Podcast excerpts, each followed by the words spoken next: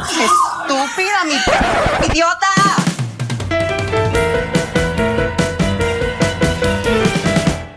Hola, les damos la bienvenida a un nuevo episodio de Estúpida Mi Podcast, un podcast del Club de Lectura Iconografías. Hoy me acompañan como siempre Jesús, Oli. Sebas, Hola. mi nombre es Esteban y en el episodio de hoy vamos a hablar de un tema muy interesante que es el drag, su historia y su uso como instrumento político. Y como nosotros no somos drag y no tenemos experiencia en el tema, en este episodio entrevistamos a dos personas que hacen drag queen y drag king para que nos cuenten sus experiencias y sus visiones sobre el tema. Pero bueno, empecemos un poquito también hablando de qué pensamos nosotros del drag, qué experiencias hemos tenido con el drag, nos gustan los shows drag. Eso suena tan chistoso. ¿Qué experiencias hemos tenido con Sí, esto? eso suena como encuentros cercanos del tercer tipo. Sí. No, pues a mí me, me gusta. La verdad, yo no conocía casi el drag. O sea, uno sí lo conoce, pero no como que a fondo. Hasta este programa de RuPaul, la verdad, como que fue ya el mayor acercamiento al drag y como que desde eso me gustó un montón. Y eh, ahí uno empieza a ver que eh, existe una escena de drag también en, en, en su territorio. Entonces fue como, oh, hay también drag queens y drag kings acá en, en Medellín. Y eso fue bacano. Ya yo empecé como loco a seguir a todas las drag queens de Medellín. Como loco. Sí. Ya tengo una Como un caución. acechador. Sí, Como- tengo una caución. como no un me puedo acercar a tal, a tal persona. como un stalker. Eh, y experiencias que yo haya tenido, no, solo una vez me maquillé y quedé horrible. Quedé como con 40 años más, parecía una señora. Parecía. La tía. La parecía tía soltera. Sí, no, parecía la señora de, de Shrek, esa de. Es un papucho. A la del bar. Sí. La del bar. Me acuerdo cómo se llama. Ah, chale, ni que estuviera tan carita. ¿Bromeas? Es un papucho. Su cara parece tallada por los mismos ángeles. ¡Qué suerte! Entonces, eso horri- era, era la hermana. La fea. hermana más hermana fea, fea, la mar- sí. hermanastra más fea. La hermanastra más fea, así quedé yo. Entonces, nada, pues, pero me ha gustado mucho, no sé, porque me parece como un arte todo bacano de romper como esos estereotipos, de experimentar y de empoderarse potra. Me gusta. Yo en unos, pues yo como que en mi infancia pensaba que el drag y lo trans eran lo mismo y no, no hacía una distinción. Entonces para mí fue también un poco aprender un poco qué significa hacer drag y el drag también como forma de expresar algunas posiciones políticas o alguna visión artística y las identidades trans. Creo que de las primeras representaciones que vi en cultura pop sobre el drag fue en la película La jaula de las locas, que me acuerdo que la veía mucho con mi papá que le gustaba mucho. El personaje de Nathan Lane es una drag queen y yo pensaba que él era una mujer trans porque pues él se comportaba como una mujer la mayoría del tiempo e incluso en la película hace como si fuera la mamá de, de su hijo. Eh, ya hemos hablado de esta película en varias ocasiones y creo que hoy también la vamos a mencionar un poco más. La voy a Pero- volver a ver por eso. Pero sí, creo que de las primeras representaciones de drag que vi fue esa. La otra que recuerdo es eh, Don Armando en, en Betty la Fea. Ay, verdad, pero no era en Betty la Fea. Sí, él- en en Betty la Betty la Fea Fea. también se disfrazó. Lo Pero que pasa es que después salió otra novela que eran Los tacones de Eva. Ah, Pero en Betty la Fea él se, él se trepa por una apuesta que pierde con Hugo Lombardi. Me acuerdo mucho de ese episodio, es de los que más recuerdo de, de mi infancia porque no sabía qué estaban haciendo y por qué estaban en un bar y por qué estaban así vestidos tan estrambóticos. Ustedes aman a Betty la Fea, ¿cierto? Sí. Pues- pues no la amamos, pero sí Pues es sí, un no, producto... no tengo un póster de ella encima de mi cama. pero- Es un producto cultural muy importante en Colombia y es muy reconocido. Pero sí, esas son como las primeras representaciones drag que reconozco. Experiencias, sí, también me he trepado con, con un novio que tuve y una amiga. eh, ella se destrepó y nosotros dos nos trepamos también como una forma ¿Se de juego. destrepó? ¿Cómo así? Pues se bajó de los tacones. Ah, o sea, eso es lo que hacen los... Las mujeres, Ujú. pues una forma de decirlo. Pero sí, lo hicimos también como una forma de juego, eh, de experimentar, de ver uno, pues creo que es también como la curiosidad de uno cómo se vería si fuera... Yo maté tan feo mujer. esa curiosidad. que creo que hay una pulsión ahí muy grande en todo el mundo. No sé si recuerdan que hace algunos años estaba ese filtro de, de Facebook que todo el mundo decía, ay, así me vería yo si fuera una mujer. Y todo el mundo le regalaba sus datos a Facebook y subía una foto para que les mostrara cómo serían mujeres.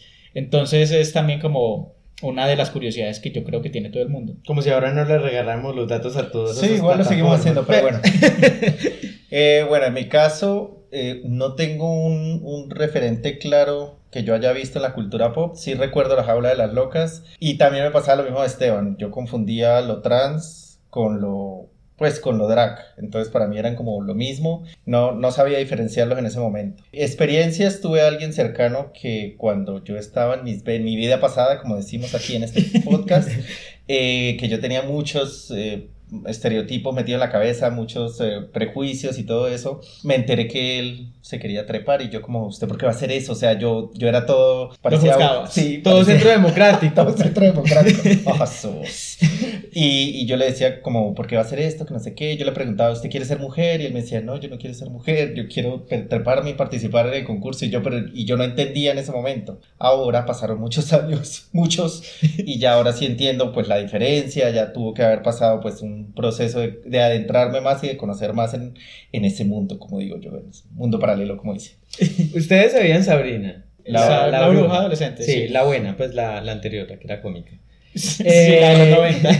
en esa aparece RuPaul. RuPaul sí. Yo, esa fue la primera vez que vi como una representación, aquí acordándome. Y es la primera vez que yo escuché. Pero él sale trepado en Sabrina. Sí, en un yo, momento. Yo sí trepa. sé que él salió ahí, pero no recuerdo del capítulo donde salió. En un Yo momento me acuerdo de gato.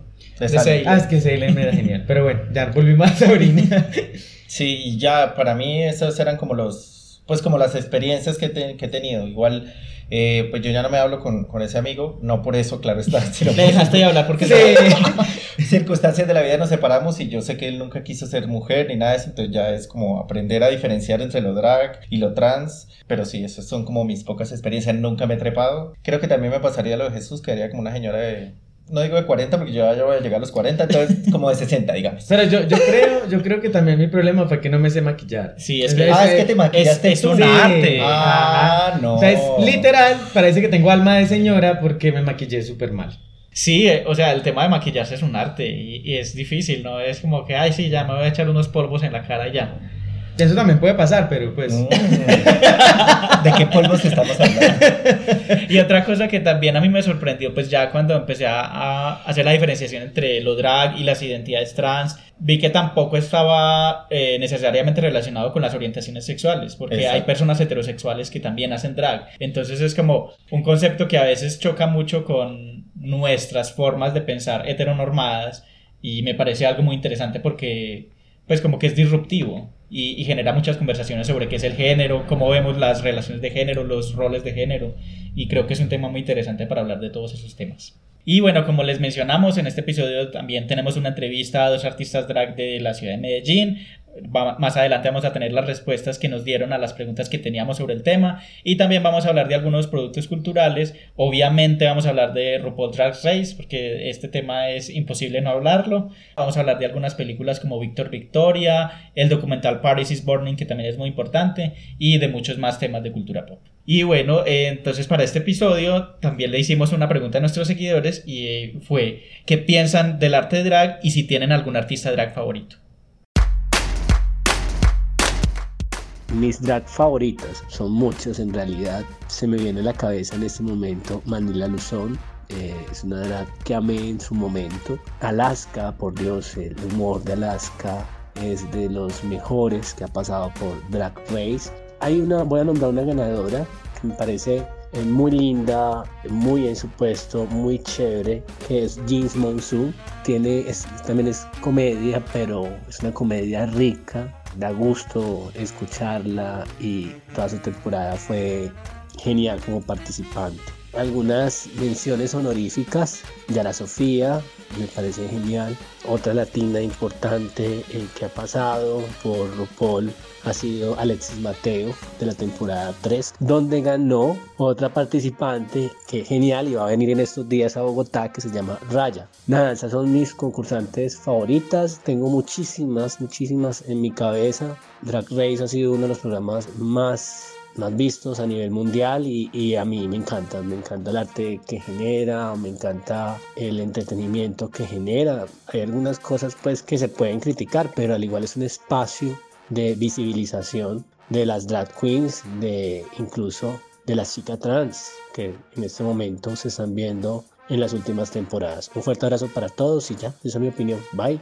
Hola, mi nombre es Camilo Ramírez y quiero contarles un poco sobre las drag queens que más me gustan. Para empezar está RuPaul. Creo que este es un personaje que le ha abierto el camino a muchas otras drags y se ha convertido en referencia de todo este movimiento drag alrededor del mundo. Con su programa RuPaul Drag Race creo que eh, ha sido una plataforma para demostrar que las drag queens son más que la vida nocturna y la fiesta. Creo que es un movimiento político, es un movimiento artístico y que vale la pena que muchas personas lo conozcan. Dentro de otras drags que me gustan está Divine, creo que es un personaje icónico inclusive dentro del cine en sus películas con John Waters. También está Sasha Velour que participó en la temporada 9 de RuPaul Drag Race. Eh, yo me guío más o me, me inclino más por las drags que son más artísticas, que son más conceptuales. Entonces me gusta mucho este tipo de drags y creo que este movimiento ha tomado mucha fuerza en los últimos años porque como lo dije anteriormente es un movimiento artístico pero también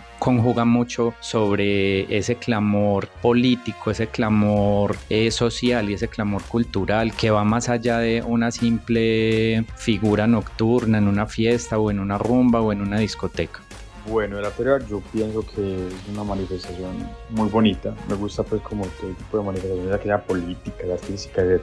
No soy artista drag, pero sí conozco pues como contenido drag, igual pues que sí con, y todo eso. Eh, entonces pues como que sí, sí sé pues un poquitico, ¿cierto? Lastimosamente no soy pues como de, de, consumir drag local porque no salgo mucho pues a bares eh, ni cosas así, pero pues y por las publicaciones que he visto, las fotos y, y todas las cosas, sé que pues, al parecer hay unas muy tesas aquí pues en Medellín, ¿cierto? Entonces es pues como, como eso.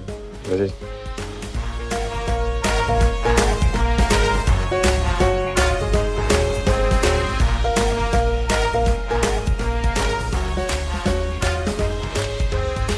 Bueno, y como no somos expertos en el tema drag, tenemos dos invitados muy especiales y ellos mismos se van a presentar. Estoy en las redes como Benevola Drag, Instagram, Facebook, Twitter, TikTok y YouTube. En YouTube estoy un poco lento, tengo tiempo que no posteo, pero tengo unos videos interesantes. Además que tengo uno que tiene más de 27 mil visitas, que es justamente el video de lo que es ser un drag queen. Hola, soy Erika Monsalve, chubasco de Mercurio en Drama King Medellín. Nos pueden encontrar en Instagram como arroba Drama King Medellín y en Facebook en el grupo Drag King Medellín. Listo, Denébola estuvo con nosotros en, el club de lectura. Eh, no recuerdo muy bien cuál fue el tema, creo que era algo con. Drag. Drag o eh, pues performatividad. Entonces nos contaba su experiencia. Mientras que en todas las sesiones se estaba maquillando y se estaba trepando, fue muy interesante esa sesión. Y Erika, que sí es, pues nos ha acompañado en un par de capítulos. En un montón ya, como tres. sí, es amiga de la casa ya. Entonces, pues son gente que tenemos muy cercana gracias al club y gracias al podcast. Sí, ha sido muy agradable también poderles tener acá. Entonces, la primera pregunta que les hicimos para conocer su opinión fue para ellos qué significa el drag y por qué hacen drag. En esta colectiva familia Drag King también está Poison de Mercurio, mi esposa y compañera de vida y cómplice. Y para nosotras el drag significa libertad, experimentación del cuerpo, de esa expresión de lo masculino en, cuerpos marcados como femeninos. Y decidimos hacer drag eh, como expresión de esa libertad y experimentando con el maquillaje y la caracterización, eh, accesorios y vestuario marcados como culturalmente masculinos. El drag para mí es una forma de arte, una forma de imaginar ser otro ser, de ser fantasía, de ir más allá de ser hombres o mujeres, de ser otro simplemente de demostrarle a los demás que puedo ser lo que quiero ser y que no importa cómo estés vestido, podemos llevar un mensaje de tolerancia, de respeto, de ser lo que uno quiere realmente. Decidí hacer drag para apropiarme de mi feminidad. Cuando joven yo era pues más femenino que el resto de mis compañeros y se burlaban de mí, me hacían bullying, que llaman ahora. Así que decidí llevar esta feminidad a un lugar seguro donde yo me sintiera empoderado, me sintiera protegido y donde pudiera ser yo mismo. Hay algo que me parece muy bacano de lo que mencionan y es también el drag como una forma de ser otra cosa a la que Nos impone la sociedad. Exacto, nos impune, no, nos impone.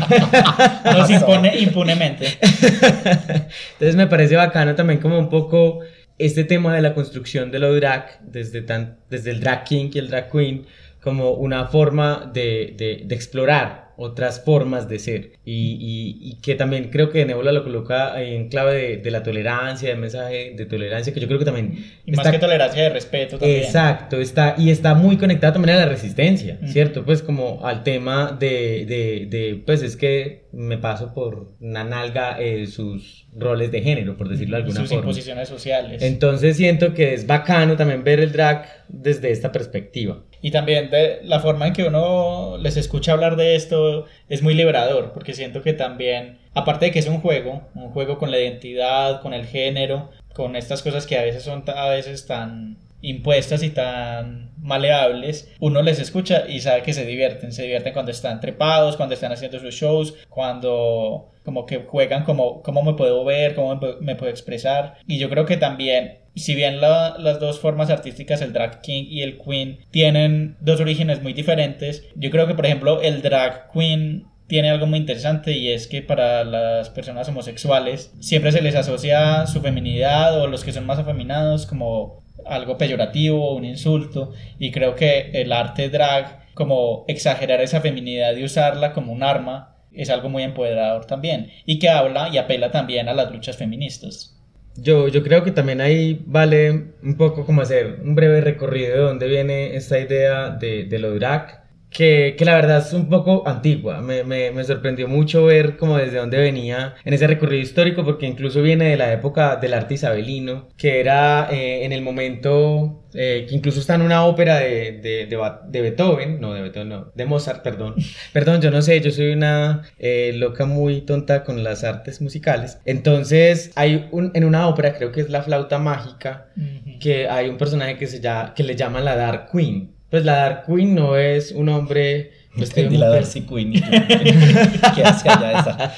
No es un hombre vestido de mujer, sino una mujer que exagera los rasgos femeninos. Uh -huh. Entonces, un poco como que hay gente que lo conecta con esta idea, además porque el arte drag sí se conecta directamente con el teatro, con la uh -huh. ópera, porque lo que buscaban un poco, pues uno tenía un contexto histórico que era que las mujeres no... No valían un peso para poder actuar. actuar. No, y no podían actuar. ¿sí? Lo que tú mencionabas del, del teatro isabelino, que era la época de Shakespeare, las obras de Shakespeare las interpretaban, todos los papeles eran hombres. Entonces, los papeles femeninos se tenían que trepar y hacer drag. Exacto, entonces un poco la gente también lo conecta, lo conecta como en ese tiempo y hacía parte un, como de un elemento dramático de, del arte, pues en ese momento eh, justamente que, que hacía conexión con el teatro. Luego se volvió como con el tiempo una proyección como más cómica. Cuando hablo de cómica no es de burla necesariamente, aunque también, sino más bien como sátira, como una sátira eh, eso empezó a pasar como en el siglo XIX, que era una sátira a los roles de género, a la burocracia, a la aristocracia, a todo lo que tenía que ver con el ser hombre o ser mujer,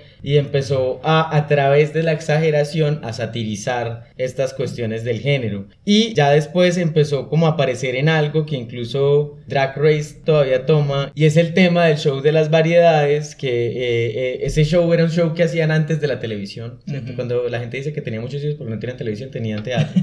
eh, eh, antes de que apareciera la televisión y los medios de comunicación masivos, había algo que era el show de las variedades. Y el show de las variedades, se, lo que empezaba a hacer un poco era como la presentación de pequeños sketches. Uh -huh. Y eran sketches sobre temas específicos y eran obras cortas. Y era una obra corta de un solo acto. Y el drag tomó mucha relevancia en estas obras cortas de un solo, de un solo acto, que era el, el show de las variedades. Todavía suena como a programa de la mañana de Caracol.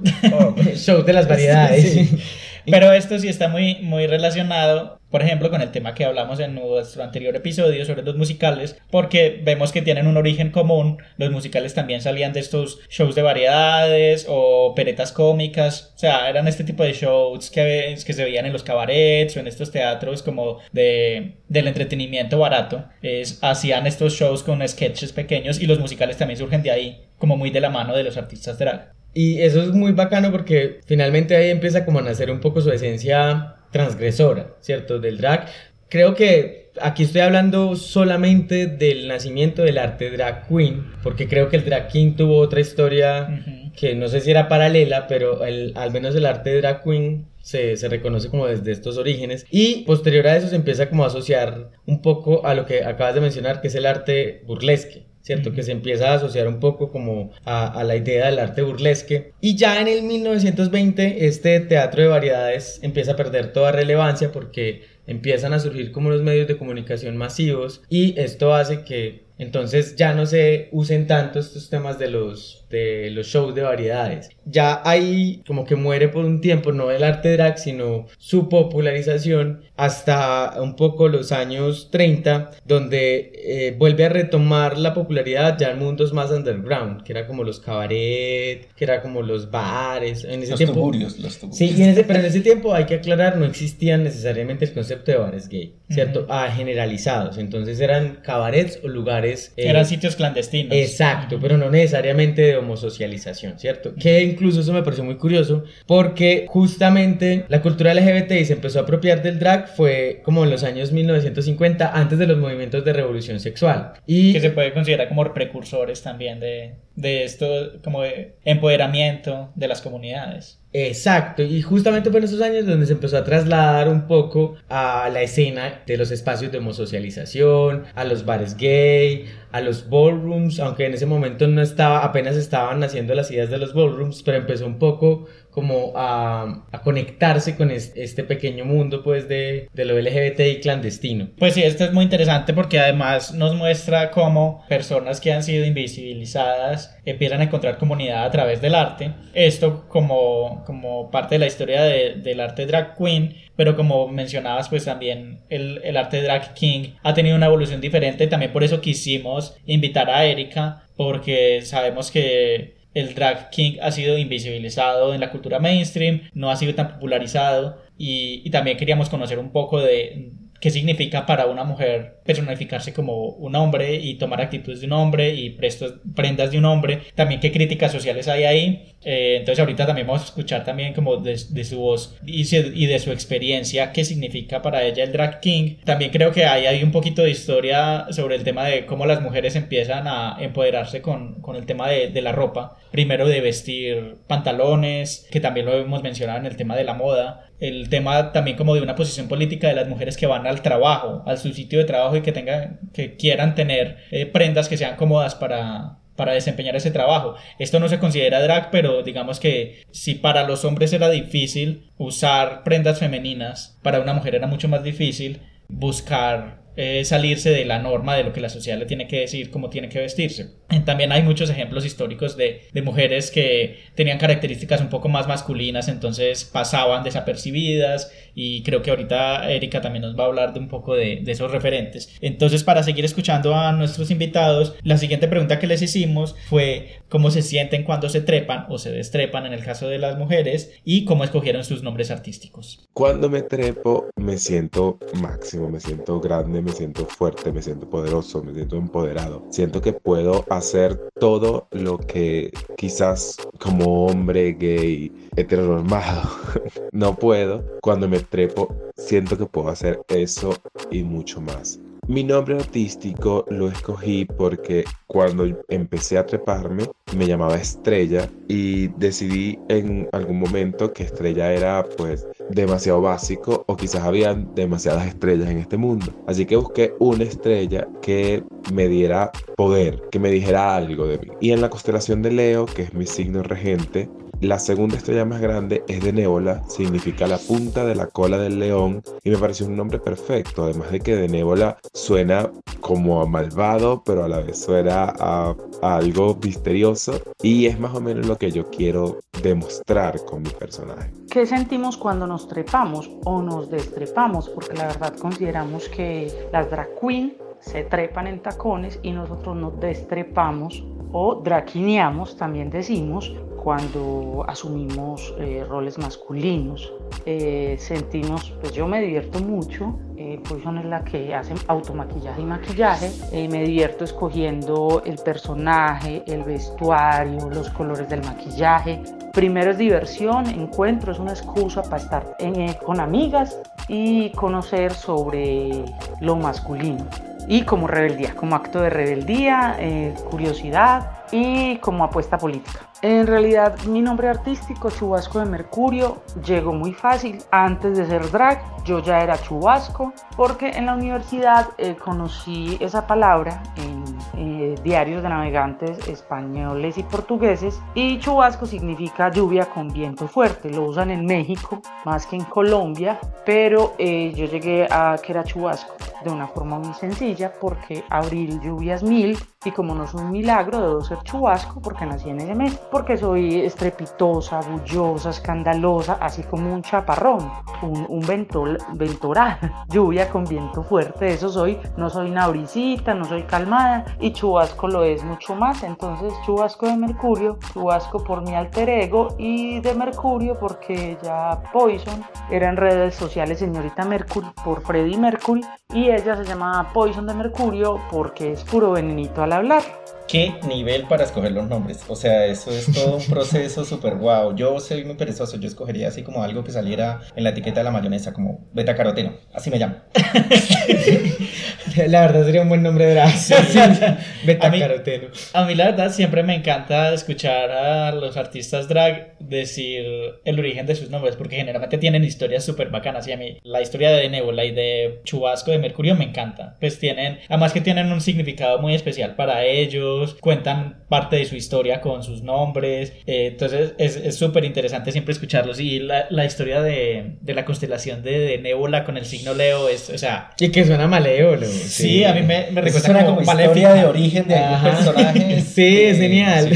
Y el de Chubasco con Abril Lluvias Mili, que no era un milagro, es perfecto. Además, lo chubasco es muy colombiano, muy paisa. Pues Ajá. como la historia de origen de su nombre. Me, me gustó eso. Era como, pues, como un dicho muy paisa. Sí, y, y pues también con- cuando nos cuentan cómo se sienten cuando se trepan o se destrepan, es lo que mencionábamos ahorita como un poco también liberación. Y lo que tú mencionabas, Jesús, que el drag como instrumento de sátira, pues la sátira también es un arma muy fuerte de decirle a la sociedad, tus estereotipos se basan en cosas muy, muy débiles, son muy, muy simplistas.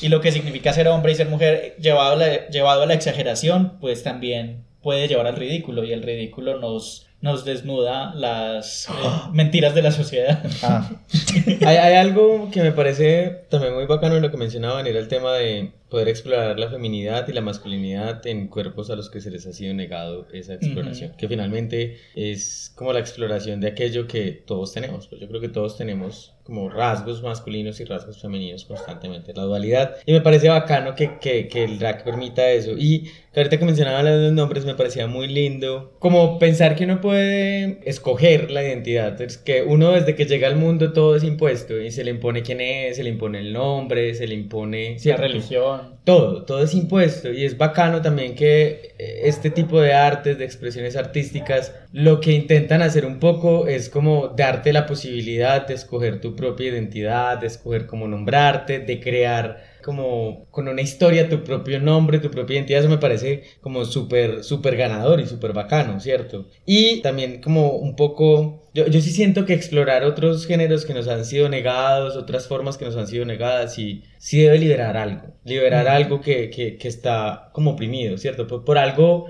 eh, es divertido ver a los hombres heterosexuales cis cuando empiezan a explorar su lado femenino, porque eh, es como si por un momento dejaran de parecerse a los que son. Y, y es bacano. Y, como y a lo que uno. los obligan a hacer también. Ajá, y como uno también, ¿cierto? Entonces es como, como un poco cuando uno sale de esos cánones, cuando uno logra eh, romperlos, ese empoderamiento que viene es también como explorar otras formas que, que yo creo que históricamente han sido negadas y eso me parece muy bacano de, del drag y que yo creo que al menos eh, en los programas que he visto, la gente que lo hace, cambia, cambia la actitud, cambian las formas en las que las personas se relacionan, cambian cómo se comportan, yo creo que Sí, en eso te realidad- cambia el chip. Ajá, y yo creo que en realidad colocarse unos tacones sí, sí da como esa, ese aire de perra súper empoderada, es bacano. La potrona, la caballona. La caballota, sí. Y yo creo que también lo que menciona sobre los hombres heterosexuales y la prisión en la que a veces están, creo que no solo se aplica a los hombres heterosexuales y cuando de Nébola nos dice que también uno como hombre homosexual heteronormado, porque es que nosotros tampoco nos escapamos a eso, y a como todas estas preconcepciones que tenemos de lo femenino, como ya hemos mencionado en la endofobia, cuando rechazamos lo femenino, es también creo que muy liberador uno como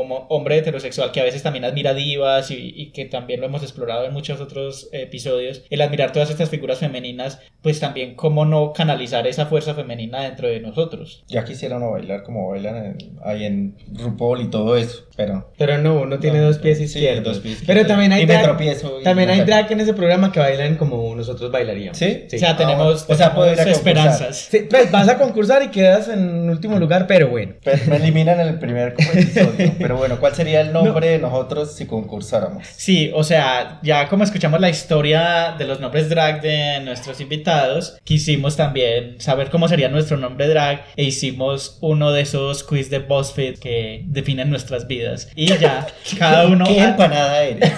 Pero no, esa no fue la que hicimos hoy. Ya cada uno hizo el, el quiz por aparte y vamos a decir cuáles serían nuestros nombres drag. Según este quiz, yo me llamaría Chichi Feral. Feralita, qué nombre tan raro, no, ni siquiera podría pronunciarlo. Dice que es peleonera, defensora de las más débiles y mamá de todo tu grupito de amigos. O sea, técnicamente soy Eres nuestra mamá, madre. La vieja peleonera.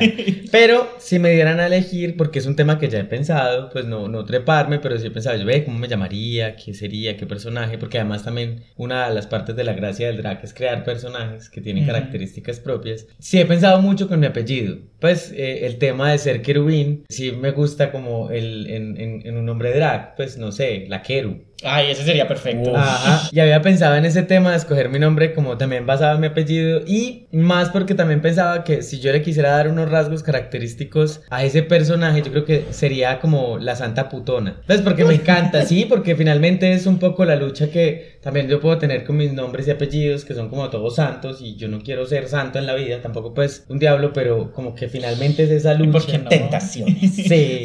Ay, los buenonas. Los buenonas. Pero entonces, es eso. Pero creo que aquí en, en Medellín o en Colombia hay una artista drag que se Santa, llama Sa- Santa, Santa Patricia. Patricia. Ah, exacto, a mí me encanta la estética de Santa Patricia, además porque me fascina la idea de combinar todo eso que nos ha oprimido, que es la religión, con lo que tanto odian, que es la prostitución. Entonces, como que yo pensaría en la Quero como un personaje que intenta... Aquí ha surgido un nuevo artista drag.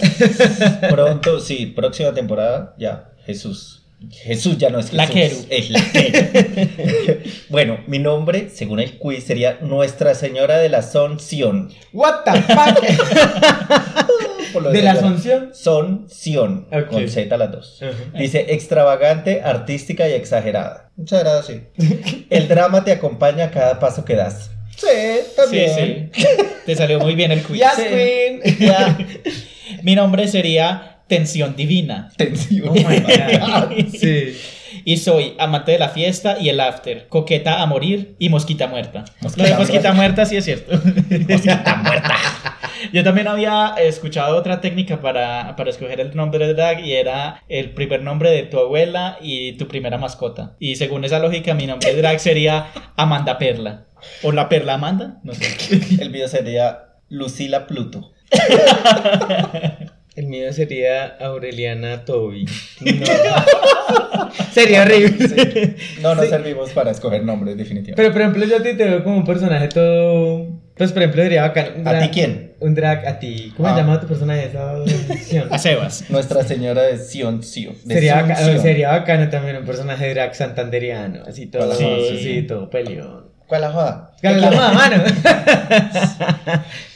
Y sí, es, es muy interesante pues ver cómo, cómo surgen estas identidades y cómo jugar con las identidades y los roles de género. Y para eso también les preguntamos a nuestros invitados cuáles son las corrientes artísticas que les influyen en su hacer drag. El arte drag king tiene orígenes distintos al drag queen, entonces nos inspiramos mucho en el cine, en los cabarets eh, de París, eh, Europa, los años 20. El primer personaje que, que curioseamos es Gigola, eh, que es una película que está disponible en YouTube.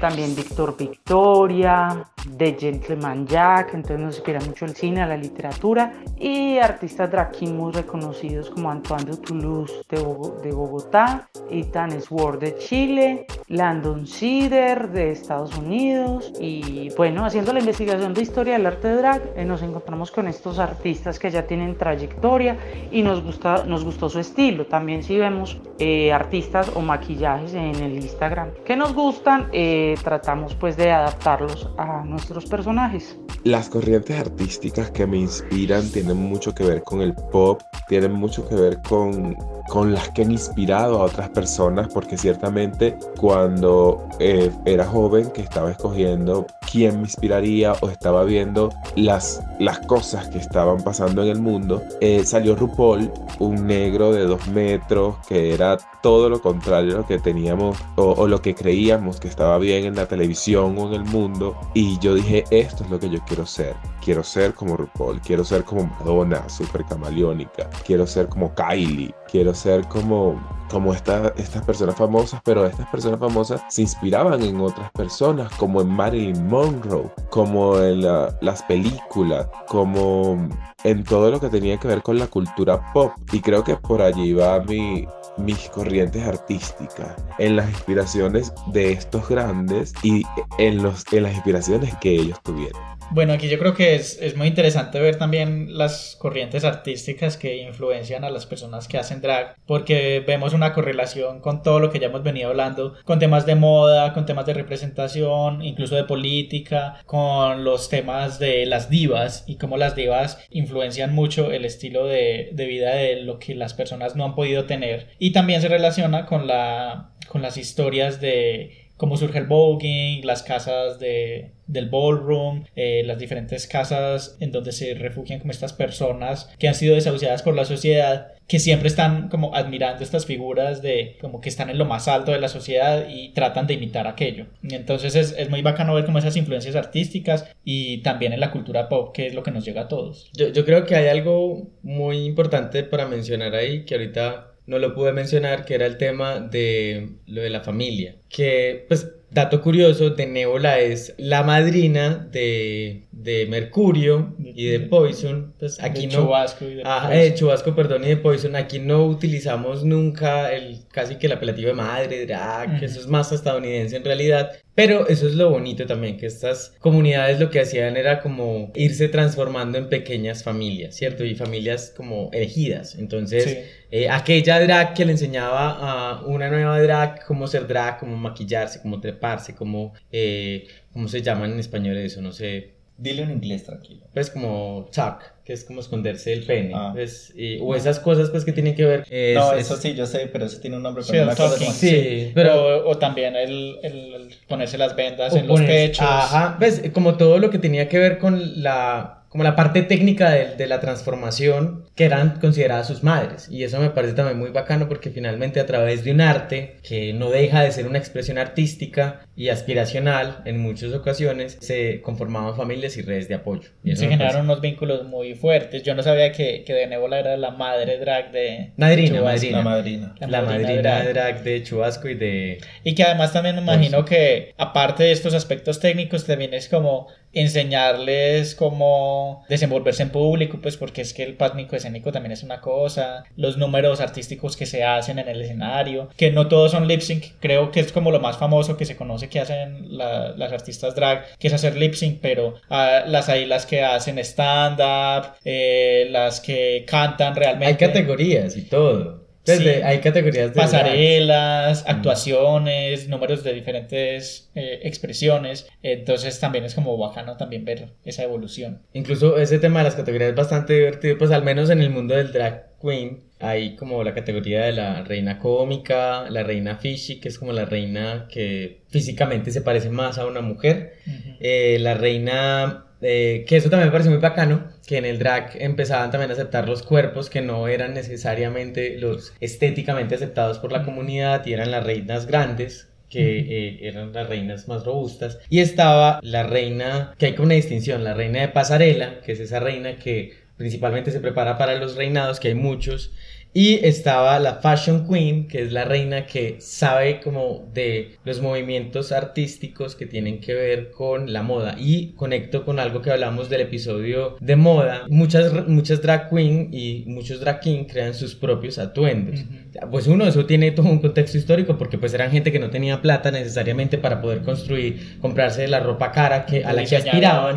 Entonces muy creativamente la reconstruían. Entonces me parece muy bacano y que incluso de ahí salieron la moda de muchos artistas y muchos diseñadores, que era de la moda de lo drag, porque además lo drag se conecta mucho con, con esta estética de lo camp, ¿cierto? Con esta estética de la exageración. De lo exagerado, sí. Ujú, Entonces me parecía muy bacano también como, como recordar un poco ese tema de que lo drag también está conectado necesariamente con la creación de la moda y con mm, como muchos estilos artísticos que se conectan y se combinan. Y estaba también el tema de la Dark Queen, que es como la, la reina oscura, o sea, es como, como el meme este de Homero, como tienes tantos estilos. Oh.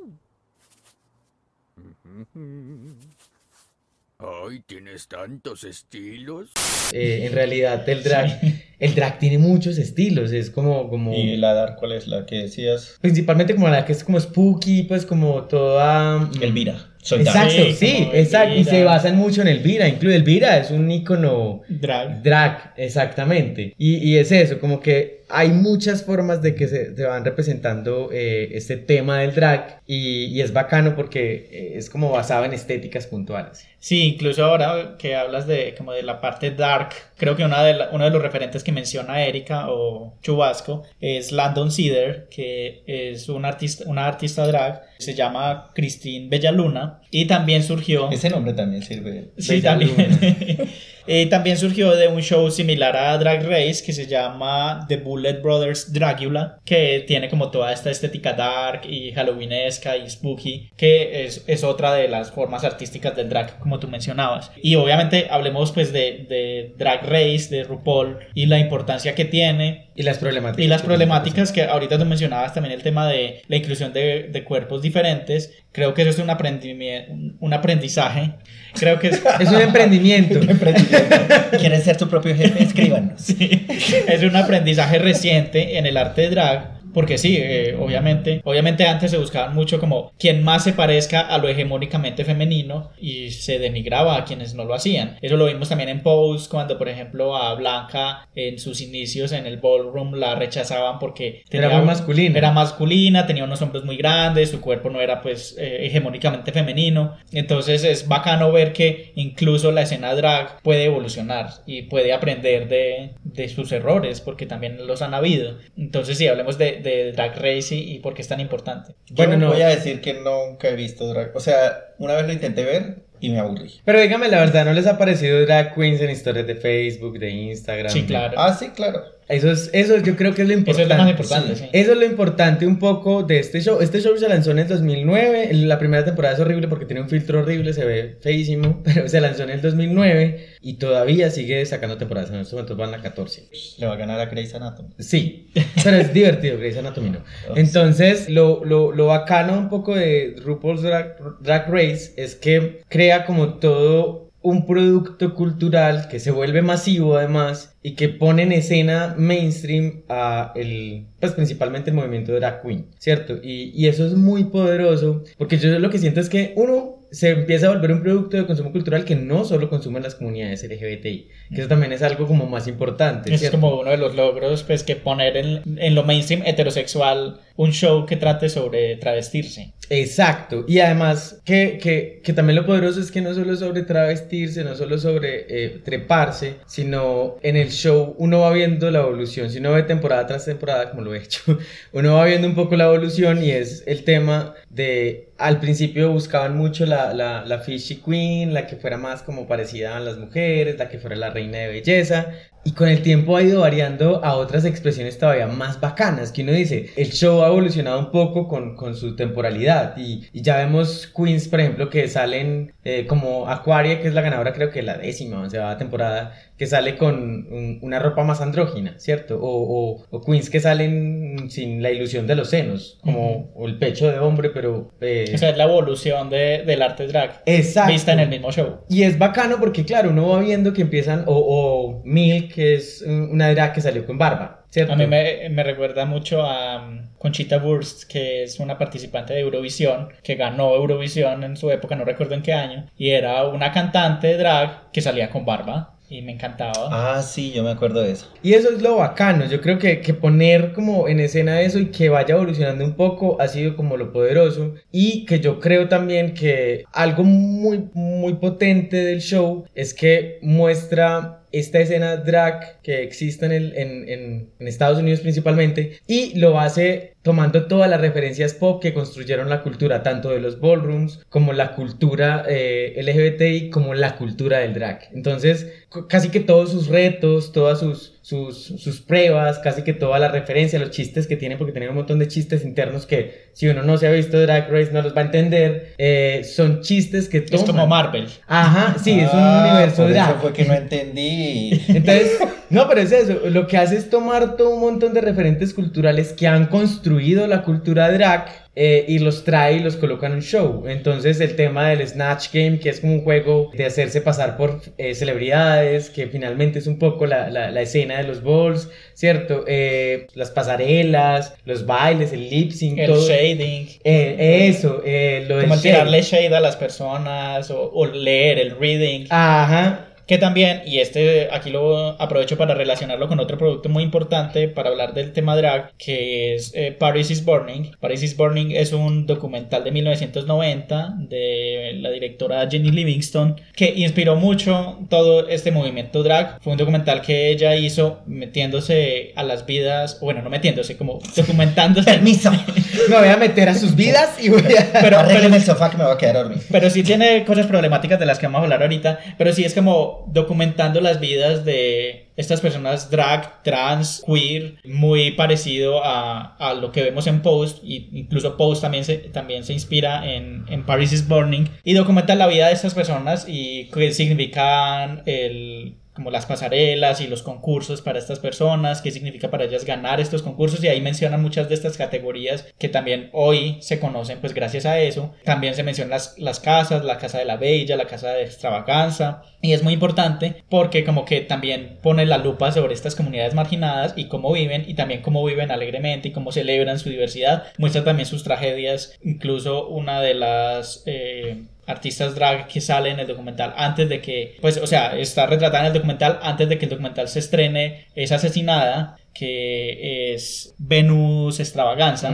Eh, incluso en las, las últimas escenas del documental es cuando le dicen a su madre sobre la muerte, pues a, a la madre drag eh, sobre la muerte y cómo reacciona ella. Hay incluso una de, uno de los personajes que también tiene una... En el documental no, pero en su vida luego ya muere por complicaciones de VIH y cuando muere le encuentran un cadáver en su closet y esto inspira también una de las subtramas que hay en Pose. Entonces vemos que hay muchas referencias a este documental en, en toda la cultura pop drag pero no está exenta de, controversias. Primero, pues también se, le ha acusado de aprovecharse de, de, estas personas porque no a todas estas personas les, les hicieron firmar unos acuerdos de confidencialidad con lo que después no pudieron reclamar como una compensación económica por aparecer allí y que el documental fue muy exitoso. Incluso pusieron demandas, pero al final pues como que les dieron un, un dinero para, para calmarlos, pero no, no era pues realmente lo que se merecía. Y como ya hemos hablado también el tema del voguing, que luego Madonna lo usa para capitalizar su, su fama pero que era un, un, arte que viene pues de las calles, de las comunidades afro y marginalizadas y como generalmente todo lo que viene de estas comunidades, de las comunidades negras, de las comunidades drag, de las comunidades queer, el mainstream lo coge y capitaliza con eso, pero pues a quienes lo originaron siempre se deja de lado. Es el tema de la apropiación cultural. En el tema de RuPaul también creo que hay un programa que se llama Lip Sync Battle, que también se le ha acusado mucho de ser como la la apropiación cultural heterosexual de, del el lip sync. Incluso ahí han habido actores famosos que han participado. Está Tom Holland. Siempre Juan- traen famosos ahí a competir en Tom Holland hizo la, como el- el- la famosa presentación de Umbrella, Matt Damon, muchos artistas famosos han estado ahí, que tampoco es como decir, no, pues es que los heterosexuales no pueden hacer esto, pero Ajá. es reconocer de dónde vienen estas influencias artísticas. Sí, ahí está la... Pues hay una cosa que yo quería decir, no sé si está conectado o no, pero lo quiero decir ya porque después se me olvida. y es el, el tema de la doble moral. Entonces, por ejemplo, tenemos toda esta gente que, uy, qué chévere, drag race y, todo esto, pero cuando ya ven a alguien que es drag, pues que hace drag, ya empiezan los prejuicios. Es decir, como que lo ven como algo en la pantalla, pero cuando es algo real, cuando ven una persona de verdad haciendo drag, entonces ya empiezan como que, uy, no, que no me vean cerca a esa persona porque gas que irán mis amistades. Esa es justamente también la parte negativa de, de Drag Race, me cuesta decir el nombre, y es, es que finalmente es un reality, y si algo tienen los realities es que son perversos. que no son realities. Pues no son reales, sí, y dos que también son un poco perversos. Y el típico problema que tienen muchos productos de consumo cultural, su fandom. Entonces, eh, una de las cosas es que ah, hay que recordar que las personas que sí participan en esto son personas reales, finalmente, a muchas de ellas se les ha tirado un hate horrible porque además recuerden los reality los hacen un montón de productores malvados que lo único que quieren ganar es plata. Entonces empiezan a hacer las ediciones de tal forma que una quede como la villana que una quede como la buena que una quede cierto eso es manipulación de medios. Y yo creo que si usted no sabe todavía que los reality son manipulados pues ajá estamos mal. Entonces un poco lo que ha pasado Salió con regañando a la gente. un poco lo que ha pasado con, con RuPaul's Drag Race, que es bacano que coloquen en escena todas estas cosas y que además también tiene como históricos de cómo empezaron los ballrooms y todo. También la parte negativa ha sido que sí ha generado un fandom súper tóxico y además de generar un fandom súper tóxico también ha generado como un montón de imaginarios un poco falsos de lo que es el drag queen. Porque además todo el mundo em- espera encontrar la drag queen que hace lip sync. Y pues aquí en Colombia, por ejemplo, tenemos drag queens que hacen movimientos políticos, que salen a marchar. y, y- y- y drag kings que hacen lo mismo, ¿cierto? Entonces uno dice, como, ojo que no es solo una visión del drag, que un poco también es la crítica que se le hacía a- al programa de RuPaul al principio, que era, pues usted porque solo está buscando las drag lindas, ¿cierto? Y listo. y Entonces las que hacen show de entretenimiento. Exacto, entonces lo cambió. Y después, y siempre hay críticas, un montón de afuera adentro, como "Eh, tu programa es medio racista, pese a que vos seas parte de la población afro, ¿cierto? Porque entonces todas las que ganaban eran las drag blancas, y, empezó así, pues, y la narrativa generalmente que era la drag negra peleona. Entonces todas estas narrativas también se han ido transformando como en mitos urbanos que se van como perpetuando en el tema de la drag race. Y creo que lo último, bueno, han tenido muchos escándalos a lo largo de, su historia. Uno de ellos fue cuando RuPaul dijo que las mujeres trans no podían participar en Drag Race. Que después eso se le volvió para atrás la torta y pues, ajá, como eso es lo que le da la platica, ahí sí empezó a aceptar mujeres trans en el programa y que muchas de ellas han salido pues también como, como se han, han logrado hacer la transición por explorar esta parte femenina. Y el último que tuvo así muy dramático fue una ex concursante que fue eliminada pues porque utilizaba la plataforma para poder acosar sexualmente a muchos hombres en- y que incluso era una de las runner-up pues de las que estaba a punto de De ganar. las finalistas. Ajá, y la tuvieron que eliminar por eso. Pero sí ha tenido y no ha estado exento de esas dinámicas también de los realities que son bastante crueles. Bueno, y hablemos también un poco de las influencias que nos menciona Erika para el Drag King, que ella en su búsqueda también y su rastreo histórico encontró. Ella menciona la película Víctor Victoria, que también es muy famosa y es muy importante para la representación Drag King. Es una película musical de 1982 que está protagonizada por Julie Andrews y se trata de una cantante soprano que está sin trabajo y es, está ambientada en París en los años 30 y hay un personaje homosexual que se queda sin trabajo en el cabaret donde trabajaba y se alía con ella para que haga como números musicales en el, en el bar haciéndose pasar por una mujer que se hace pasar por un hombre. O sea, Ok, esperen, necesito un cuadro sinóptico para esto. o sea, es, es una mujer que va a fingir ser un hombre que está haciendo drag femenino. Ok. Ok. Y hay una trama donde un productor de Chicago se enamora de ella, pero es él. Pero es ella. Ajá. Y es, es, es un musical. El, es como yo, creo, yo creo que Nolan Inception. tuvo algo que ver ahí. Sí. Es muy similar a, a esa telenovela que tú nos contaste alguna vez que veías. Ah, Cartas de Amor. Cartas de amor, sí. Que es obviamente como que el hombre heterosexual se cuestiona su sexualidad, pero luego se da cuenta de que si era una mujer, entonces no había ningún problema. Pero pues también es una representación muy importante porque muestra también como una mujer a veces para sobresalir y poder eh, como tener aspiraciones laborales tiene que tomar actitudes y hasta apariencias masculinas y pues es, es una, una crítica muy interesante. Es uno de los papeles más famosos de Julie Andrews. Es un- esta película del musical del oche- de los 80s es un remake de una película que no era musical, que es una película alemana de 1933 que se llama Víctor y Victoria. Pero entonces es, es también muy interesante ver cómo las representaciones del cine también influencian a- al arte drag king. Y también Erika mencionaba una serie de HBO que se llama Gentleman Jack. Eh, Esta es una serie que salió en... Yo creo que he visto como tráiler de eso. Bueno, he visto como avances de HBO que me dice como, ah, mira esto, y yo no sé qué es eso. Pero ya, nos va a contar esto. Es una serie que se estrenó en 2019, ya lleva dos temporadas, pues en, en este año va a salir la segunda temporada y es basada en un personaje histórico que vivió en Inglaterra en, a finales del siglo XVIII que se llamaba Anne Lister y era una mujer que era terrateniente, pues no tenía mucha tierra, pero había heredado tierra y tenía forma de vestirse masculina. Ella era una mujer grande de por sí, era muy conocida como en su comunidad porque también tenía relaciones con mujeres, incluso se dice que se casó con una mujer. Y estos casos históricamente pues han habido muchos, incluso creo que hay una leyenda de, de que una papisa que era mujer, que se hizo elegir haciéndose pasar por hombre, pero era una mujer. No recuerdo pues si es históricamente correcto, si es simplemente una leyenda, pero pues a lo largo de la historia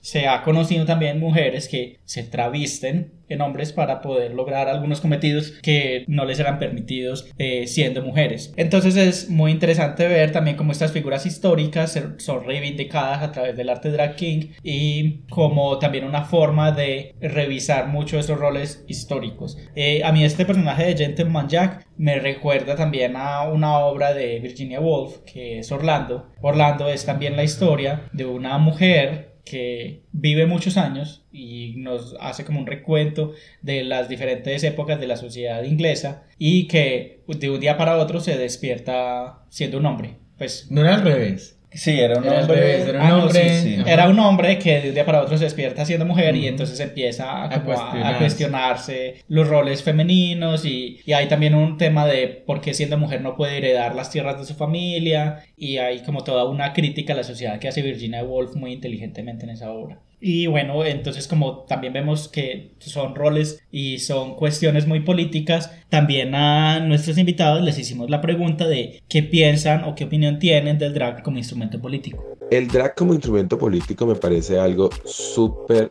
importante. Cuando descubrí que el drag era altamente político, lo empecé a usar en mi favor y dejé de pensar que el drag era solo belleza o solo fantasía. Empecé a entender que todo lo que uno se pone forma parte de un imaginario y que la gente debe respetarte por ser quien eres, por ser como eres y te pongas lo que te pongas, solo por el hecho de ser debes ser respetado. Y eso es algo muy político cuando tú le dices a la gente yo me puedo poner lo que yo quiera y tú debes por humanidad oírme y respetarme es un hecho político. Cuando yo decido vestirme todo de verde es un hecho político. Estoy diciendo en el mundo soy yo, soy de verde y soy un planeta, soy planta, soy un mundo. Y eso es un hecho político. Así que me parece que el drag como, como herramienta política, como instrumento político, como guerra en la política, es muy importante. Y es muy importante también porque siento que todavía falta mucho camino por, por recorrer de respeto, de empatía, de solidaridad. Y eso es el drag para mí. Decirle al mundo, hey, yo puedo ser, puedo estar, puedo verme como quiera verme, debes respetar. El arte drag como instrumento político definitivamente nuestro manifiesto y nuestra intención en el drag, más allá de lo artístico, es político como reivindicación de derechos, como experimentación del cuerpo, contra el binarismo de género y por la libertad.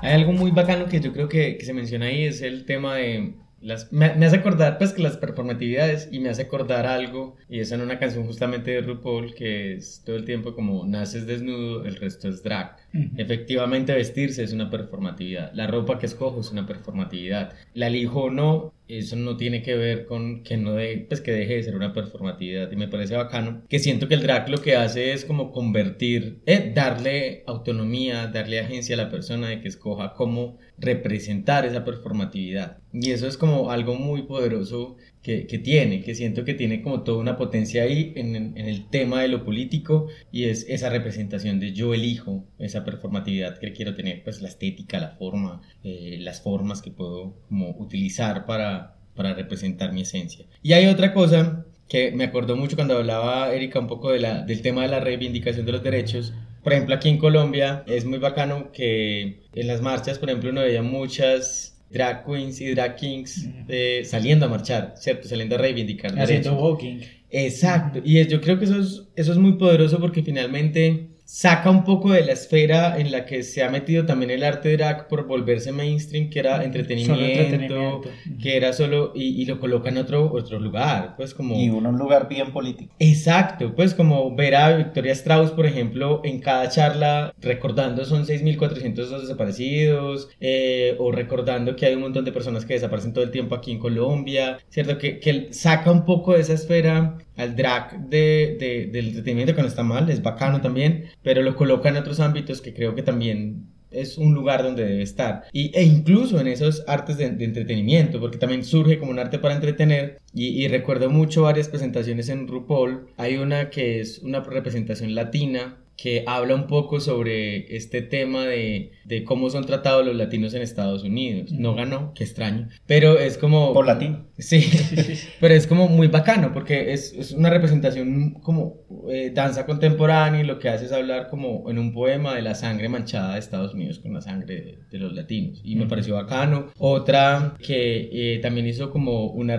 pues en su runway, como en su, su vestido, Pasarela. pasarela, lo que hizo fue como hablar un poco de pues como digan sus nombres, que era el tema de lo de la muerte, no solo de George Floyd, sino también de todas las personas afro de Estados Unidos. Entonces siento que también es bacano ver cuando utilizan ese arte y cuando se vuelve mainstream también, como cuando lo utilizan como una plataforma para contarle a, a otros esos temas. Que Y para hacer denuncias. Exacto, que también siento que para eso también es el arte. Pues finalmente surge como sátira, pero también yo creo que es como una forma de reflejar una realidad que es inconforme. Sí, yo también iba a mencionar el, el tema de, de las marchas aquí en Colombia, que creo que uno, por un lado, también como que cuestiona el imaginario popular que se tiene sobre las personas que hacen drag, que- de que solamente son para entretenimiento en los bares, en las noches, en lo sórdido, en lo escondido, sino de decir, no, es que nosotros también tenemos algo para decir y lo vamos a decir y nos vamos a manifestar y tenemos algo importante que queremos que nos escuchen. Y me parece que el arte también como performatividad, o sea, para disrumpir en espacios que generalmente nos han sido negados o que de los cuales hemos sido sacados. Entonces es también interesante ver cómo la performatividad de, de los artistas drag también rompe con esos estereotipos. Y bueno, siguiendo un poco también en este tema de, de lo político, a Erika, que es nuestra representante del Drag King, también le quisimos hacer unas preguntas extra sobre qué significa el Drag King para ella y cómo, cuáles son las representaciones mainstream que ella ha visto sobre el Drag King y en qué se diferencia con los Drag Queen. En el mainstream o en los medios de comunicación más populares, la verdad, eh, por ejemplo en Colombia no es muy conocido. En Estados Unidos, en Europa, en otros países de Latino- Lat- Latinoamérica está mejor posicionado, pero falta mucho por conocer. En realidad no hay, no hay muchos conceptos, eh, entonces no está muy representado, falta estallarlo más. Y como le- les decía que lo drag está más posicionado, por lo que vimos con RuPaul, que en el prime time logró interesar a todo el mundo, homosexuales, heterosexuales, en el arte drag queen y con series como Pose, entonces se conoce más la historia del drag queen y como está tan, eh, tan reconocido en, en, medios artísticos y de rumba, tiene eh, artistas muy talentosas en Colombia y tienen mayor recorrido, entonces por eso es, es más reconocido, pero eh, tiene diferencias porque definitivamente hay drag queens muy tesas en el baile, también hay drag kings, es que definitivamente hacer drag king es tan diverso como hacer drag queen, no hay una única forma de hacer drag, entonces puede ser muy diverso, aunque en este momento sea más reconocido lo queen. Eh, con eso que dice Erika me parece interesante porque yo, por ejemplo, no sabía nada de Drag King hasta que la conocí a ella. Antes de eso yo nunca había visto ni en televisión, o bueno, no recuerdo haber visto ni en televisión, ni en películas, ni nada, ni en persona un show de Drag King. Entonces para mí era totalmente desconocido. Cuando me acuerdo que cuando dijeron Drag King y yo, ¿qué es eso? ¿Qué hacen? ¿Qué hacen? ¿Qué venden? Yo, yo creo también que un poco eso habla de yo, algún tema que hemos hablado en el podcast antes, que es cuando... eh, ¿En qué episodio? Yo no me acuerdo. Ah, no. Búsquenlos todos y los vuelven a escuchar si quieren y ahí me encuentran donde lo dijimos. Que es como cuando las, las mujeres y lo dijo la misma Erika. Cuando las mujeres hacen el transformismo, todavía suele existir en el imaginario que están subiendo de nivel. ¿Cierto? Pues como transformarse a hombres es que está subiendo de nivel, entonces no es tan grave. ¿Cierto? Mientras que transformarse en mujer, en lo femenino, pues sí es como una degradación y puede ser una degradación burlosa, pues puede tener como ese talento, ay sí, ve como se representa. Jajaja, ja, ja, qué chistosita. Entonces, eso también, pues sí, no estoy diciendo que el drag queen esté mal, no, no, no, No, no. sino que es más una cuestión de perspectivas también que existen. Y bueno, también es que yo creo que la historia más reconocida en los medios ha sido la del drag queen, no solo por RuPaul, pues, antes, antes estaba Divine, pues, y, y, y muchos otros personajes que ya existían antes de, de, de ese mainstream que existe ahora. Pero sí también siento que puede ser parte de esa invisibilización que se intenta hacer siempre o invisibilización, no, poca importancia a algo que también está transgrediendo el género masculino, ¿cierto? Por ejemplo, yo sí había buscado cuando empecé con esta onda de, de entender RuPaul, de que me gustara, me, me acuerdo que me puse a buscar en internet si existía un movimiento similar de, de mujeres que, que hicieran como esta performatividad y encontré, encontré unas fotos geniales, pues había unas que se pintaban la barba súper cool, ¿cierto? O sea, también ha- había un montón de estéticas ahí, o, representar, que además me parece que tiene un potencial muy bacano, y es representar todo lo, lo negativo de la masculinidad tóxica, ¿cierto? La exageración de la masculinidad tóxica, y, y me parecía muy bacano, que yo creo que al contrario existía un pot- y existe un potencial muy bacano que creo que Erika lo hace, ¿cierto? Que es un poco mostrar los machismos a través de una performatividad, mostrar esas condiciones, conductas tóxicas a través de una performatividad. Me parece que tiene como todo un potencial por mostrar ahí. Yo recuerdo que Erika cuando nos contaba sobre su personaje nos decía, él es machista, él es guache, él es, o sea, como exagerando todas Es perro. Es perro, sí, me acuerdo de eso, ya, que- ya que lo mencionas con, con exagerar esas conductas. Y es también un poco lo que se les niega a las mujeres. Pues que ellas tienen que ser recatadas, tienen que ser calladas, sumisas. Entonces es un poco, primero, hacer la crítica y segundo, también como explorar eso. Explorar por qué a las mujeres no se les permite la rabia. ¿eh? Porque la rabia es un sentimiento mayormente masculino. O la ira, o la ser fuerte, ser gritar, gritar y decir las cosas sin pensar en, en cómo las recibirán los demás. Y creo que ella también alguna vez nos mencionó que en los shows que hacen a veces analizan letras machistas de canciones o hacen como ese, como que ponen a reflexionar a la gente esas canciones que normalmente decimos, ay, qué romántica, pero que en el fondo tienen unos micromachismos muy fuertes. Te estamos hablando, Arjona. Secuestrador de mujeres. Entonces es muy, muy interesante ver cómo también el Drag King hace unas denuncias muy interesantes. Y ya para terminar, también a Erika le hicimos una pregunta sobre el tema del el drag para otras identidades, pues porque ya nos hemos centrado un poco en el Drag King, Drag Queen, pero ¿qué pasa si, por ejemplo, una persona trans o una persona no binaria quiere hacer drag? Eh, ¿Cómo y- se llamaría? Sí. ¿Cómo se llamaría? ¿O, o es permitido? ¿O se ha concebido? ¿O, o qué, qué concepciones hay al respecto? Y esto fue lo que nos contó. El drag es la expresión de lo trans en un escenario. Es una apuesta, un espectáculo, también con intencionalidad política, que se conecta mucho con las identidades trans. Por ejemplo, Ethan Sword es un hombre trans de Chile que lleva el arte del transformismo Antes se mencionaba como bio queen y bio king, pero más allá de lo biológico ya reconocido como hyper king y hyper queen, porque cualquiera puede ser king, un hombre, mujer, no binario, puede ser king porque es eh, caracterizar, exagerar lo masculino, apropiarlo en un escenario y en una apuesta ah, cultural, artística y política. Entonces cualquier persona con cualquier identidad o con cualquier orientación sexual puede ser queen o king. Es muy interesante esto que nos menciona Erika y aquí también quiero volver a traer a colación algo que ya Jesús nos había contado y es la evolución de la posición de RuPaul sobre las personas trans que hacen drag que en un principio me parecía bastante excluyente y ahora estamos viendo también cómo eh, se amplían estas categorías y entonces ya experimentamos con los nombres como nos decía Erika como Bio King o Hyper King que son categorías que a veces también caen en el tema de bueno porque no estamos inventando tantas categorías pero es también eh, abrirle espacio a otras personas para que también exploren el tema del género. Visibilizarlo sí es Y- verdad. Y, e incluso en, en RuPaul, una de las participantes más sexys además que, que ganó es una chica trans que estuvo en una de las primeras temporadas, que también eso me parece bacano del programa, que, que solemos hacer mucho la distinción de que lo drag queen nos tiene que ver con lo trans y posiblemente sí, a, a veces eso permite a la otra persona explorar también su real género, ¿cierto? Pues como su, su elección de género o, o-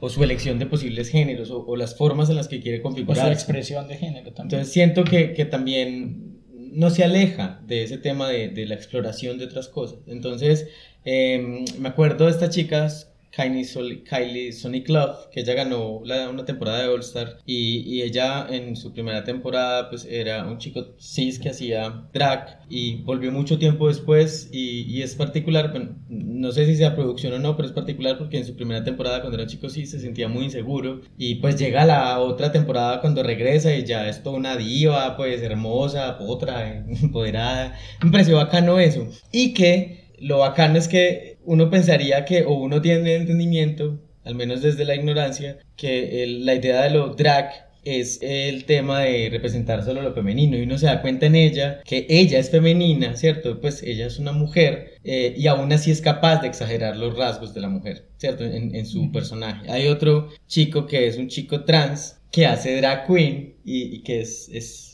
Gatmik y me parece muy bacano porque también es como un poco ese, ese, ese rompimiento del tabú de que entonces una persona hace la transición y ya no puede hacer ciertas cosas. Es como poner todo en compartimentos y que bueno, ya pasas y haces la transición y cierras la puerta completamente al otro género y ya tienes que cumplir con todas las reglas del género al que, entre comillas, te pasaste y es, es un poco romper esas puertas. Pues sí, yo hice una transición, pero entonces no tengo por qué comprarle todo lo que viene con, con ese género, con todas esas ataduras. Y me parece genial. O, o hay también algo y es, tal vez es una de las representaciones más bajas, pues porque también en el mundo heterosexual es más difícil explorar esas cosas, pero también hay drag queens y drag kings que son heterosexuales.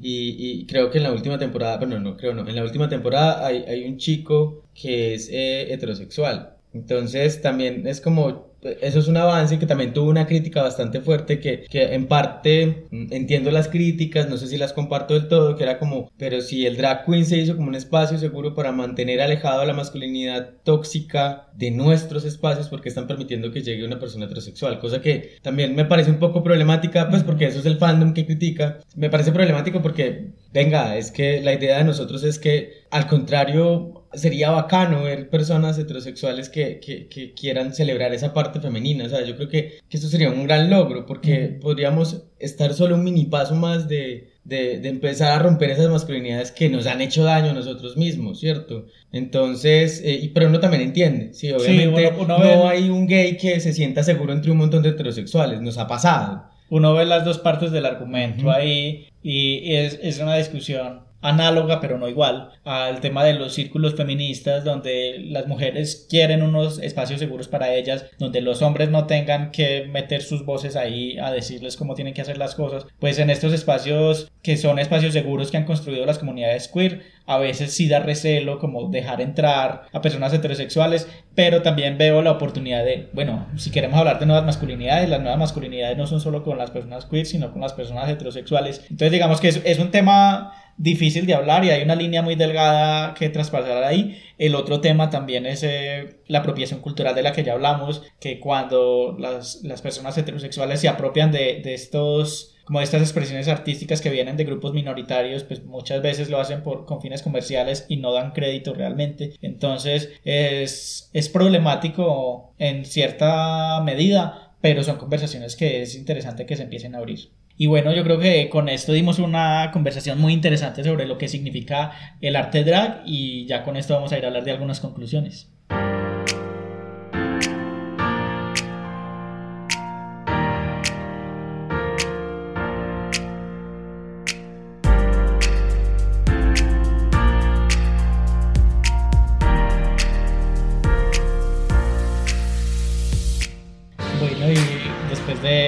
Esta charla magistral con nuestros dos invitados. Magistral. Eso suena todo. ¿Qué, ¿Qué conclusiones tienen? Bueno, yo, yo quiero decir que pues no es necesario, si uno se quiere trepar y hacer un, un show, lo puede hacer sin importar si es hetero, si es homosexual, si es lesbiana, si, si es asexual, lo que quiera. Porque, pues, como lo dijimos durante todo el episodio, esto es una representación, una expresión eh, de un personaje que uno crea para hacer una, pues, una performatividad, ya sea lip sync, ya sea algo político, ya sea, ya sea cualquier tipo de expresión o de, de movimiento artístico que quieran expresar, lo pueden hacer. No, no piensen que todas las personas drag obligatoriamente tienen que pertenecer a la comunidad LGBT. Yo, yo quiero también decir algo ahí al respecto, y es que yo creo que eh, el tema del drag es una puerta a otras identidades posibles también, como a crearlas. Y, y, es un poco también a romper como esos cánones que nos establecieron de cómo debíamos ser de acuerdo a nuestro género, de cómo debíamos comportarnos, de cómo debíamos... Y creo que es divertido, pues también poder sentir que uno puede explorar esa faceta, que uno puede explorar la faceta, por ejemplo, de sentirse sexy como una mujer, de sentirse enojado como un hombre, de burlarse también de esos estereotipos que me han hecho daño, ¿cierto? Eh, entonces siento que, que hay toda una potencia política y, y hasta sanadora en el tema de, de poder hacer drag y es explorar eso que toda la vida nos dijeron que no podíamos explorar. Yo creo que mi conclusión también va relacionada con una palabra que tanto Erika como tú Jesús acaban de mencionar y es el tema de jugar y divertirse. Eh, creo que muchas veces, y esto es especialmente cierto para personas queer o sexualmente diversas, muchas veces el género se sufre o la identidad de género, la expresión de género, se sufre porque es un arma que utilizan para herirnos o para acallarnos, para silenciarnos, para decirnos que así no podemos ser o que no somos válidos. Y yo creo que el drag también, como una apuesta política, lo que pone de manifiesto es el disfrute del género, o sea que el género no siempre se tiene que sufrir y el género con él se puede jugar, es un poco recuperar también el, el tema del, del, juego, que como adultos creo que tampoco estamos muy familiarizados con el juego, renunciamos a ello desde que dejamos la, la infancia y decimos ya no podemos jugar y creo que eso es también una de las posibilidades que nos, arte, nos abre el arte drag y es jugar con nosotros mismos, con nuestra identidad y con nuestro género. Hay algo que, que me recuerda ahora que eso que dice, sí, es un episodio de Los Simpson donde estaba Ari Milhouse en, en la habitación con sí, pelucas. Era una explicación no gay. Exacto, es como estar divirtiéndose y ya, es no gay. Quiere una explicación no gay. Se la hubiera podido dar si hubieran escuchado este episodio.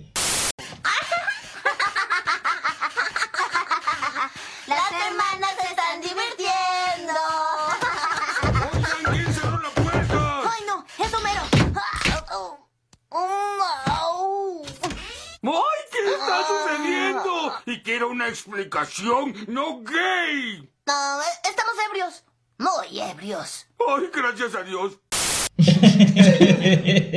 Bart Simpson como icono drag.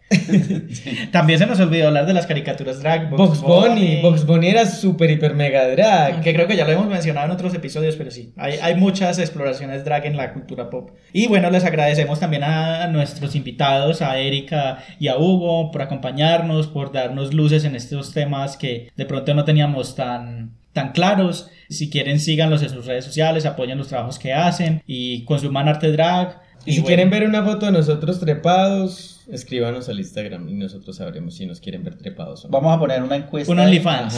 No, no, calmado, no, una encuesta, calmado, sí, no, una encuesta. El que pide plata soy yo, no tú. La, la calle está dura. La sí. Está dura. Y bueno, les agradecemos también por escucharnos uno- un episodio más. Les recordamos que estamos en todas las plataformas de podcast, en Spotify, Google Podcast, Apple Podcast. También tenemos un canal de YouTube. Eh, les invitamos a que nos califiquen en todas las plataformas donde nos escuchan y donde se pueda calificar, que recomienden nuestros episodios para que podamos crecer en, esta comunidad. También estamos en redes sociales, estamos en Instagram y Twitter como arroba estúpida podcast, en Facebook como Club de Lectura e Iconografías y por ahí recibimos recomendaciones, sugerencias, felicitaciones, regalos, tips, lo que quieran. Y nos vemos en dos semanas. Nudes también, si quieren. Sí, también. Y nos vemos en dos semanas con un tema diferente. Chais.